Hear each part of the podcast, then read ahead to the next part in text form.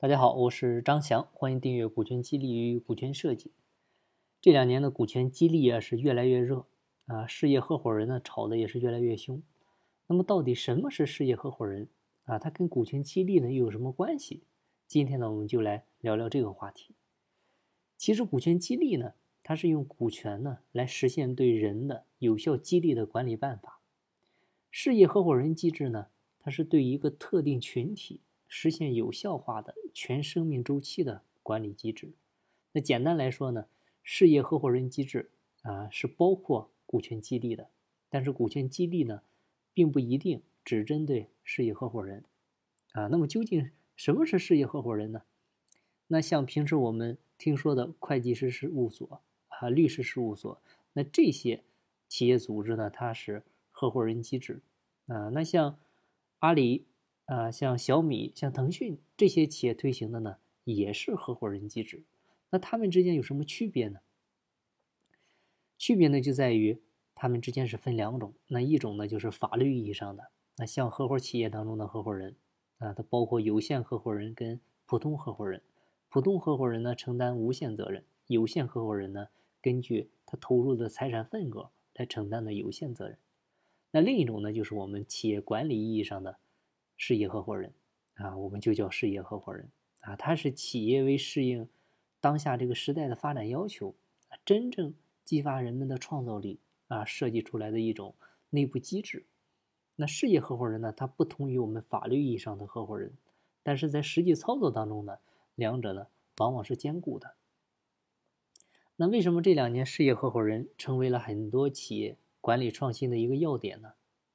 首先呢，就是二次创业。它是呼唤事业合伙人，啊，中国企业的发展现在普遍是到了需要以创新来带动成长的一个二次创业的阶段。那实现二次创业呢，就需要改变以往创始人啊，或者说国主要经营者承担责任，来制定决策，引领发展这么一个局面。他需要打造出一支非常优秀的企业家队伍出来。那这支队伍呢，要能够做到共创、共担、共享。啊，要能够支撑战略转型跟落地，而且呢，要能够高度的认同并且传承企业的文化啊，能够持续的激发一个奋斗的激情，而且呢，还能够保证企业基于未来的一个核心能力。其次呢，就是获取关键人才的要求也是催生事业合伙人。那二十一世纪企业的竞争主要就是体现为创新竞争啊，那具有创新精神跟能力的这些关键人才。它就成为了企业争夺的一个非常有价值的资源。那怎么去获取这些关键人才呢？那你现在让他们单纯的去打工，很显然已经不现实了。所以在人的价值不断彰显的今天来看呢，企业有时候不得不把人才纳入合伙人的行列，就是跟他们共同来决策企业的命运，跟他们呢共享企业的一个经营成果。那这样的好处呢，像对于企业来说。它容易吸引跟锁定这些优秀的人才，啊，容易呢把员工变老板，来激发员工的一个主人翁意识。这样的话能够简化管理，解放老板，而且呢能够促进组织跟业务的一个裂变，提升业绩，并且呢能够聚合资源，提高项目的成功率。所以对于老板来说，这是一件省钱省事省心的好事儿。那对于这些人才来说呢？他们相对于打工来说，成为事业合伙人，第一个收入更高了，然后呢也有话语权了，并且呢能够有一个长期的收益。那相对于创业来说呢，它的起点更高，而且呢风险更低，但是呢成功率更高啊。所以呢，对这些合伙人来说，他们是更加的有钱啊，有地位，并且呢有未来。然后就是资本市场的发展呢，也使得事业合伙人成为了一个普遍的现象。那如果没有股权市场，那或者资本市场的一个繁荣，这个合伙人体制呢，它也走不起来。啊，如果对事业合伙人的激励都要让老板来买单，那这个事业合伙人机制呢，可能也就不会像现在这么繁荣。另外就是管理技术啊，它也是事业合伙人贡献核算成为可能。啊，因为任何管理机制呢，它都是以信息技术作为基础保障的。那信息技术发展不到位，你这个管理机制它是没法落地的。啊，因为现在管理领域的信息技术是越来越细化，你核算一个经营单元甚至一个部门的价值跟成本啊，可以做到没有任何遗漏。那衡量事业合伙人的贡献呢，就变得大大可能了。然后呢，我们说传承使命啊，引领文化，创造价值呢，应该是事业合伙人的责任啊。我们研究这个这些公司的事业合伙人的标准跟条件呢，可以看出两条共同点。第一个呢，就是基于使命、愿景、价值观的一个企业文化的传承；第二个呢，就是创造价值，不断的呢给公司贡献力量。那这两条呢，可以说是构建事业合伙人机制的一个基本方向。你比如阿里，他对于事业合伙人的一个标准，就是要高度的认同公司的文化，啊，认同公司的品质跟行为，要跟公司的使命、愿景、价值观保持一致，并且呢，愿意竭尽全力。所以呢，这两条成为评价事业合伙人的一个共性化的要求。那很多企业家会说，我不要股权激励啊，我要实现事业合伙人体系。其实呢，他要的就是这两条，就是希望建立起来一支。能够传承使命、引领文化，并且呢创造价值的团队，啊，是把股权激励呢作为打造这个团队的环节跟有效的保障来实行的。那很多人会说，你老板太抠门啊，你不愿意真心搞股权激励。其实并不是的，因为当你真的实现了这些条件，那老板他何乐不为呢？他肯定会主动要搞股权啊。那从建立事业合伙人机制的各家公司来看呢？其实都希望达到一个目的，就是建立一支共担责任、哎共享价值的这么一支团队。你阿里也好，万科也好，华为也好，所有的制度安排都在围绕这一点来做。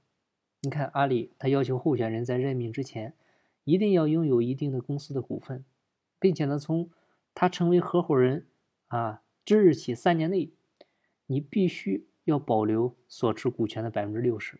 那三年之后。如果你还是合伙人，啊，你必须保留股份呢，不低于百分之四十，啊，他就不允许你不在这个股东身份上。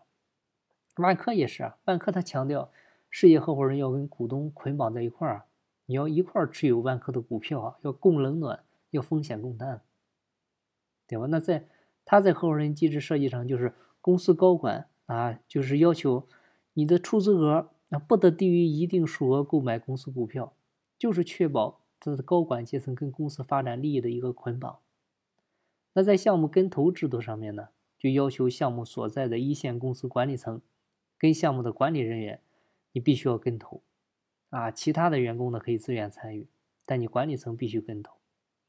像华为也是啊，华为它的员工的收入结构就包括工资、奖金、股票三部分嘛，大概是一比一比一的关系，各占三分之一。而且你的职级越高，你的股票部分的占比呢就越大。那华为它的一个股份就需要员工出资来买啊，可以用年终奖，也可以呢公司给你做担保啊，提供银行贷款，这样就能够形成一种利益捆绑啊。本质上还是形成共担啊，因为在事业合伙人评价机制里面，态度、责任啊、价值这个评价永远是置于最前的。啊，它不管是叫价值观的评价，还是叫责任心的评价，或者叫态度的评价，它的内核都是相同的，就是要看你这个人，哎，是不是符合我们这个团队的宗旨，跟我们的目标呢是不是一致，跟我们追求的是不是一样的？可以说，事业合伙人机制呢，它是公司治理跟管理体系的一个有效补充。那阿里的合伙人模式出来之后呢，它九个董事里面有五个董事。是合伙人会议推荐的，那他是不是已经分得了董事会的权利呢？那合伙人会议的决议，是不是就相当于已经成为了董事会的决议呢？那合伙人机制啊，或者说，他是不是已经取代了公司的治理机制啊？那也有人会问，你这个合伙人机制建立起来以后，再往下延伸，合伙人会议它形成的公司的经营策略啊、政策啊、制度啊，它在公司总经理办公会上。在经营管理会上，它肯定是全票通过的了。不管是万科、复兴，还是各大公司的合伙人，基本上都涵盖了关键岗位上的这些管理层啊。所以，那合伙人会议的决策是不是可以取代总裁办公会的一些决策指令呢？其实呢，事业合伙人机制呢，并不是对于公司正常治理机制或者管理机制的一个取代哈。那合伙人的身份，它本身呢，并不具有公司直接运营的一个管理权。它在有些企业的合伙人制度下面呢，合伙人呢是享有关键人事角色的提名权，但是正常的人事任免的程序，你仍然要按照公司的治理机制跟管理机制去进行。啊，而且呢，事业合伙人跟你的管理团队成员不一定重合啊。合伙人是通常属于管理团队的范畴，但是不是说所有的管理团队成员都属于合伙人？他只有达到一定要求的，比如服务年限，比如持股数量。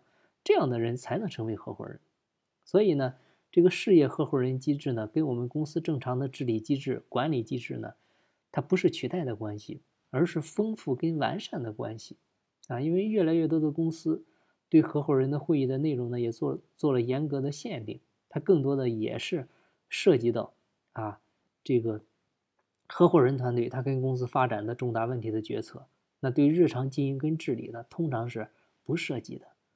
所以呢，我们这么理解，就是这个合伙人的会议呢，你要搞得他，就就更有点像像党委会，啊，就是事业合伙人这些特定的团体人员，他们为了共同的理想、共同的目标、共同的价值观，来商定出来一些决策或者一些成果，来贯彻体现你们这些共同的理念，啊，其实是这个。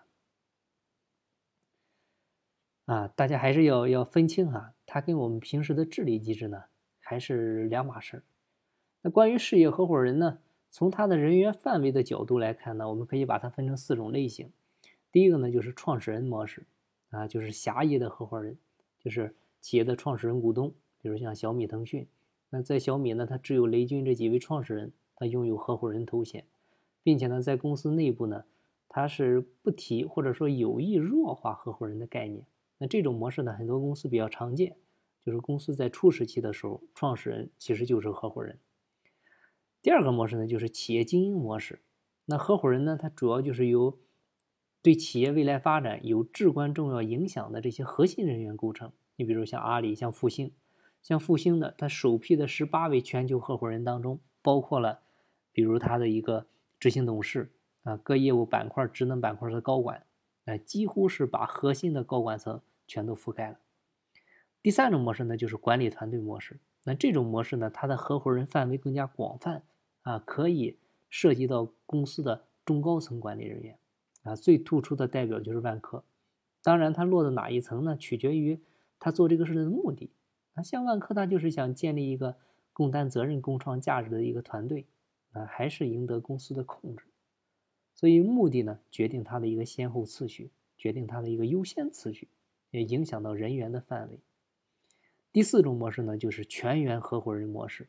因为有些企业呢，他希望所有员工都要具有合伙人精神，打造全员合伙人文化。比如现在的华为，啊，它就是在实行全员持股计划。啊，其实华为实行的这个全员持股计划带来的效果，啊，也是华为人具有很强的一个。合伙人的一个精神。好了，讲了这么多呢，最后我们来谈谈关于事业合伙人的一个权利跟退出的话题。像事业合伙人的权利呢，主要是体现在一些重大决策跟激励计划两方面。因各个公司的具体形式呢也不一样。啊，你比如这个事业合伙人的政策、人员的进入跟退出、合伙人的激励跟日常的管理，那一些公司呢会建立起自己公司的合伙人管理机制。就是形成属于自己公司的一套选育用留的这么一套办法。但是呢，话说回来了，这个合伙人机制呢，还是不能完全取代公司的治理机制，也不能取代经营管理机制。所以呢，合伙人的选拔、任用啊、激励、评价，更加侧重的是价值观，而不是他的业绩。那从事业合伙人的退出机制来看呢，离开公司工作啊，他是。就是辞职或者离职或者辞退都是适用的退出条件。另外的话呢，有些公司呢会跟他的一些绩效啊，跟他的一些评价呀相挂钩。这样的话，让他从关键岗位上离开的话，同样也会退出这个事业合伙人团队。总之吧，事业合伙人的一个宗旨就是合伙共赢。两个策略呢，就是老板要做强平台，合伙人呢要做大业绩。那设计事业合伙人呢，三大模块：第一，搭建合伙平台；第二呢，建立合伙机制；第三呢，找到合适的合伙人。啊，具体步骤呢，建议第一步呢，就是我们要明确建立合伙人机制的一个目的；第二点呢，就是合伙人的一个机制框架的搭建，包括它的层次的一个划分、管理机构的设计。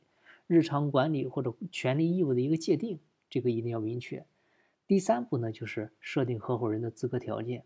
你像万科，它全部都是管理层，但有的岗公司呢，它不是岗位来确定的，它是以价值观认同度来确定的。